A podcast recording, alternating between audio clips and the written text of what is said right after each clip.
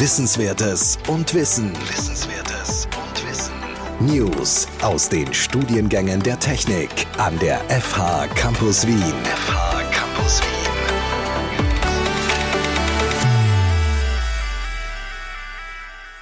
Armin Ganic arbeitet seit einigen Jahren als Fullstack-Entwickler und ist Absolvent von unserem Masterstudium Software Design and Engineering. In dieser Folge spricht er mit uns über seine persönlichen Eindrücke vom Studium. Gründe für die Studienwahl, Herausforderungen während des Studiums und die Bedeutung von Noten sind einige der Themen, die wir mit ihm besprechen. Armin Garnitsch erzählt auch, welche Studieninhalte ihn in seiner jetzigen Position besonders unterstützen. Die Entwicklung der Informatik und digitalen Kommunikation war nie so schnell wie heute. Und sie wird nie so langsam sein wie heute. In diesem Podcast stellen wir wichtige Themen rund um unsere Informatikstudiengänge der FH Campus Wien vor, die Sie optimal für diese Entwicklung vorbereiten werden. Willkommen zu dieser Folge von unserem Podcast 10 nach 10. Mein Name ist Igor Miladinovic und ich bin der Studiengangsleiter von den Studiengängen Computer Science and Digital Communications und Software Design and Engineering. Hallo auch von meiner Seite. Mein Name ist Sigrid Schäfer-Wenzel und ich unterrichte in diesen beiden Studiengängen. Diese Folge ist eine weitere Folge in unserer Serie mit Gesprächen mit unseren Absolventinnen. Und ich freue mich, dass wir heute unseren Absolventen vom Masterstudiengang Armin Ganic begrüßen dürfen. Und am Anfang würde ich Herr Ganic bitten, dass er sich kurz vorstellt. Hallo erstmal und vielen Dank für die Einladung zu dem Podcast. Mein Name ist Armin Ganic. Ich bin aktuell Software Engineer bei der Iteratec und habe, wie Sie bereits gesagt haben, den berufsbegleitenden Masterstudiengang Software Design and Engineering an der FH Campus Wien absolviert. Vielen Dank. Können Sie uns vielleicht kurz erzählen, wie Sie sich für dieses Studium damals entschieden haben, wenn Sie sich noch erinnern? Ja, ich kann mich erinnern, dass die Entscheidung ist mir ziemlich leicht gefallen. Ich interessiere mich nämlich sehr für das Design von Webseiten, für das Entwickeln solcher und den damit verbundenen Entscheidungen und Herausforderungen. Und da genau diese Aspekte von dem Masterstudiengang abgedeckt waren, war die Entscheidung somit nicht schwer. Und für die FH Campus Wien habe ich mich entschieden, weil dieser Studiengang diese Fachhochschule meine Interessen am besten abgedeckt hat. Vielen Dank. Und ich kann mich erinnern, Sie haben die ganze Zeit während des Studiums gearbeitet. Das Studium ist berufsbegleitend und ein Beruf ist nicht verpflichtend. Bei Ihnen war es so, dass Sie die ganze Zeit gearbeitet haben. Hat sich jetzt nach dem Studium etwas bei Ihnen verändert, beziehungsweise wie war Ihr Werdegang nach dem Studium? Wie Sie bereits gesagt haben, habe ich schon während dem Studium als Werkstudent bei der Iteratec gearbeitet und bin jetzt nach dem Studium eben in eine Festanstellung übergegangen. Der Festanstellung und dem Wechsel von damals 21 Wochenstunden auf jetzt circa das Doppelte kommt natürlich eine größere Verantwortung und die Betreuung eigener Projekte und unter anderem auch Studenten. Für alle Zuhörer, denen der Name Iteratec nicht sagt, wir sind ein Softwaredienstleister aus Deutschland und bieten maßgeschneiderte Softwarelösungen für alle möglichen Branchen an. Dankeschön. Sie haben ja, glaube ich, noch zum Großteil vor der Corona-Pandemie studiert, oder? Ich habe vor der Corona-Pandemie studiert, also begonnen. Ich glaube, ein Semester habe ich noch vor Ort erlebt. Mit dem zweiten Semester hat die Pandemie dann begonnen und alles hat sich geändert. Wie ist denn der Kontakt zu Ihren Mitstudierenden? Haben Sie da noch Kontakt? Weil wahrscheinlich war dadurch der Kontakt während des Studiums gar nicht so intensiv, oder? Ja, das stimmt. Auf jeden Fall habe ich jetzt deutlich weniger Kontakt als noch während dem Studium. Aber ja, mit einem Studienkollegen arbeite ich zusammen bei der Iteratec und mit einer Handvoll kommuniziere ich über soziale Netzwerke und treffe mich dann auch mit ihnen, wenn es die aktuelle Situation natürlich erlaubt. Schon. Dann reden wir vielleicht kurz über das Studium, so einige Zeit nach dem Abschluss, wie Sie das Ganze sehen. Was waren für Sie die meisten Herausforderungen im Studium? Die größte Herausforderung war auf jeden Fall die Umstellung während der Pandemie. von einem Moment auf den anderen hat man alles von zu Hause aus erledigen müssen. Das war nicht sehr angenehm. Oder es war gewöhnungsbedürftig, sagen wir es so. Also es gab und gibt keine strikte Trennung zwischen Freizeit, Beruf und Studium. Man muss sich für Sport zum Beispiel animieren, weil die Bewegung natürlich abgeht. Man arbeitet neben der Playstation, die Mittagspause verbringt man im Bett. Das sind alles Herausforderungen, mit denen ich nach knapp zwei Jahren in der Pandemie noch immer zu kämpfen habe. Ich bin auch froh darüber, dass die FH und auch die Teratec den Umstieg schnell und problemlos geschafft haben. Ja, eine weitere Herausforderung waren theoretische Fächer. Ich bin nämlich eher der praxisorientierte Typ und ja, langweile mich bei theoretischem Frontalunterricht. Aber das war zum Glück auch nur die Ausnahme während dem Studium. Und können Sie sich an ein konkretes Beispiel erinnern oder wie groß war der Ausmaß von diesen theoretischen Fächern für Sie? Ich kann mich erinnern, ich glaube im dritten und vierten Semester war es jeweils eine Lehrveranstaltung, an die ich mich jetzt spontan erinnern könnte. Okay, danke schön. Sie haben eben, wie schon erwähnt, berufsbegleitend studiert und das ist eben eine besondere Herausforderung, weil man eben neben einem Teilzeit- oder Vollzeitjob auch noch Vollzeit quasi studiert, halt am Abend, aber trotzdem ein vollwertiges Studium absolviert. Haben Sie vielleicht Tipps für unsere Zuhörer und Zuhörerinnen, die berufsbegleitend studieren? Ja, da würden mir ein paar einfallen. Also ein Tipp ist auf jeden Fall Sachen sofort erledigen und nicht aufschieben weil egal ob im Beruf oder im Studium, es passiert oft, dass irgendwelche wichtigen Termine oder anderen Sachen dazwischenkommen. Ein weiterer Tipp von mir ist, organisiert und strukturiert an Sachen heranzugehen. Je mehr Zeit man am Anfang in die Organisation und Struktur steckt, desto weniger Komplikationen gibt es gegen Ende hin. Ein letzter Tipp, das betrifft generell das Studium, also egal ob berufsbegleitend oder nicht, niemals den Schlaf vernachlässigen, auch wenn die Deadline immer näher rückt. Der Schlaf ist sehr wichtig fördert die Konzentration und wenn der Schlaf abgeht, dann tut man sich nicht unbedingt leichter mit den Abgaben. Dankeschön. Ja, das sind äh, wichtige Tipps. Das stimmt auch. Das merken wir auch bei uns. Ohne Schlaf äh, ist man nicht voll da und man ist anfälliger auf diverse Sachen, Krankheiten, was auch immer.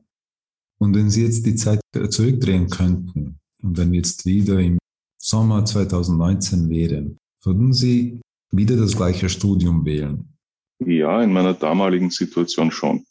In meiner heutigen natürlich nicht, weil ich das Studium bereits absolviert habe und Neues lernen würde. Aber würde ich die Zeit zurückdrehen können, würde ich dasselbe nochmal machen. Einfach weil, wie gesagt, das Studium meine Interessen komplett abgedeckt hat. Dankeschön. Während des Studiums haben Noten ja eine gewisse Bedeutung. Also zumindest schließen Sie jedes Fach mit einer Note ab. Wie wichtig waren denn Noten für Sie während des Studiums und wie wichtig ist es aus heutiger Sicht für Sie? Das ist eine schwierige Frage. Meiner Meinung nach sind Noten zumindest in dieser Branche weniger wichtig. Sie spiegeln nämlich nicht die Kenntnisse wider, sondern zeigen lediglich, wie sehr man sich im Studium reingehängt hat. Viel wichtiger finde ich sind private Projekte, egal ob größere oder kleinere, denn das sind wirklich manifestierte Kenntnisse. Damit kann man sich ein Portfolio aufbauen, damit kann man sich besser vermarkten und damit schließt man dann auch in Bewerbungsgesprächen oder Ähnlichem besser ab. Deswegen habe ich damals auch mehr Wert auf private Projekte gelegt und weniger auf Noten. Aber natürlich sollte man nicht schauen, dass man schlechte Noten schreibt.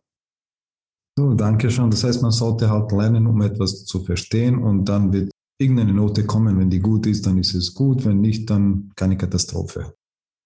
Also man sollte, wie Sie gesagt haben, man sollte es lernen, um es zu verstehen.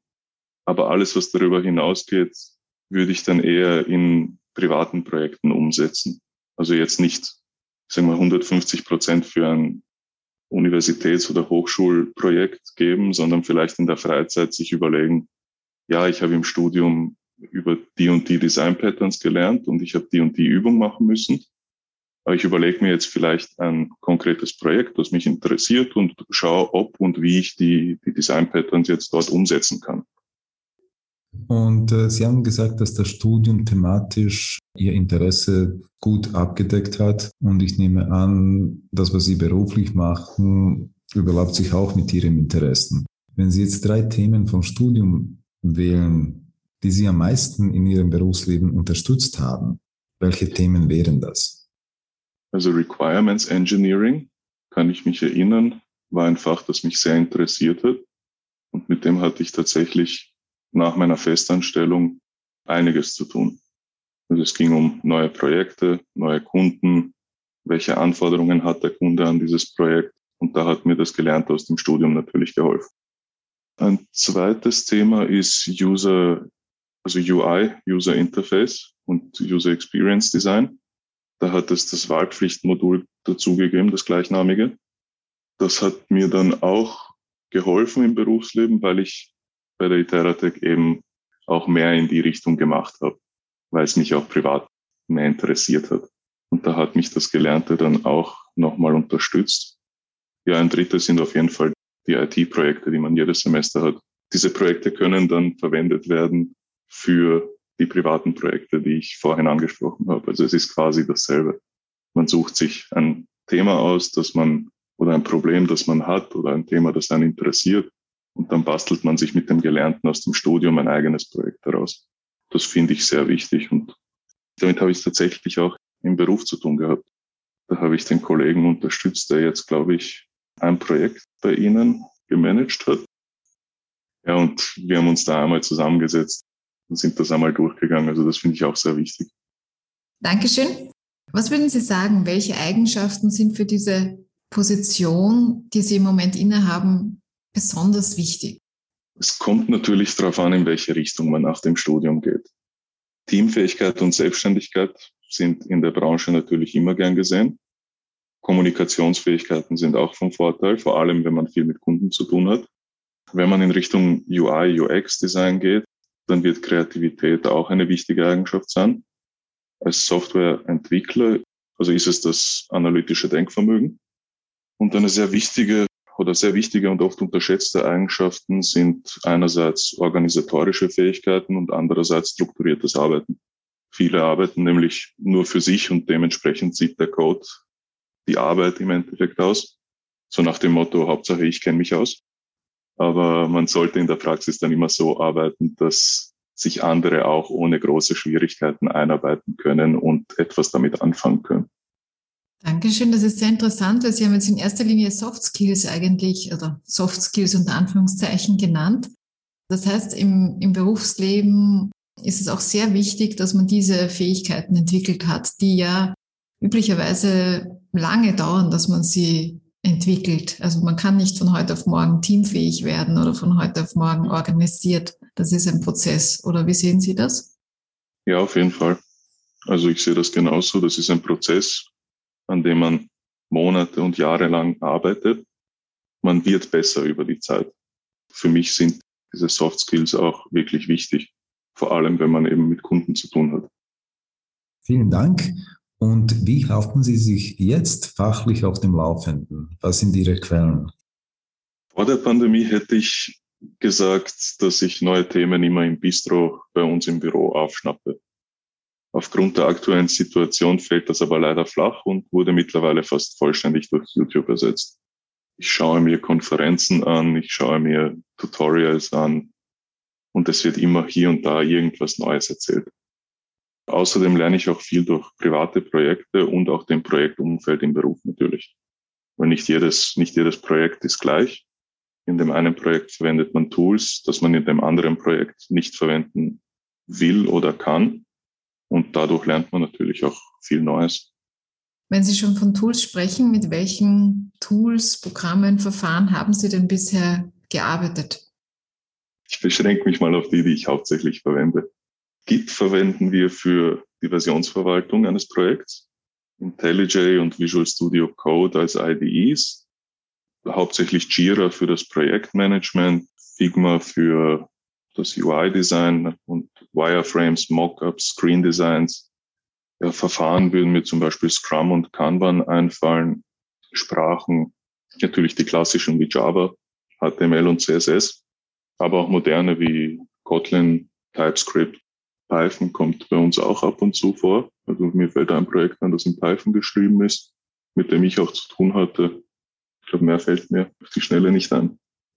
Dankeschön, das war eh einiges und das sagt aus, dass es wichtig ist, die Methoden zu lernen und eine konkrete Sprache oder eine konkrete Technologie ist auch nett, aber mehr als Mittel zum Zweck, dass man durch diese Technologie oder durch eine Programmiersprache Methoden lernt, die man dann später in einer anderen Sprache oder in einer anderen Technologie anwenden kann. Genau. Sprachen sehe ich auch eher als Werkzeug, um Probleme zu lösen beispielsweise. Und heute sind Sie so ein Full-Stack-Entwickler oder Frontend-Entwickler auch. Wo sehen Sie sich in fünf oder in zehn Jahren? Was sind Ihre, Ihre beruflichen Pläne? Puh, das ist eine Frage, die mir bei Bewerbungsgesprächen schon einige Schwierigkeiten bereitet hat. Ich lasse mir oft sagen, dass Softwareentwickler aus verschiedensten Gründen nach neun Jahren, zehn Jahren, also ungefähr in dem, in dem Timeframe, in das Projektmanagement wechseln. Das kann ich bei mir zum Beispiel ausschließen, weil ich die Sachen bei der Entstehung eines Produkts gerne selbst in die Hand nehme. Also ich möchte in fünf bis zehn Jahren dann auch wirklich in der Entwicklung bleiben. Es gibt unterschiedliche Personen. Ich finde es auch wichtig, dass wenn man Interesse in, in der Entwicklung hat, dass man dort auch bleibt. Es ist nicht so zwingend, dass man Richtung Projektmanagement oder Management gehen muss. Das hat auch Vor- und Nachteile, so wie alles. Aber gute Entwicklerinnen und gute Entwickler mit viel Erfahrung sind sehr gesucht. Ich finde, das ist eine gute Wahl, eine gute Entscheidung von Ihnen. Wenn Sie dort Interesse haben, dann bleiben Sie dabei. Vielen Dank, Herr Garnitsch, für diese Einblicke in Ihr berufliches Leben und auch Ihre Meinung über das Studium. Danke auch an unsere Zuhörerinnen und Zuhörer, dass Sie heute dabei waren. Bis zum nächsten Mal. Bis zum nächsten Mal.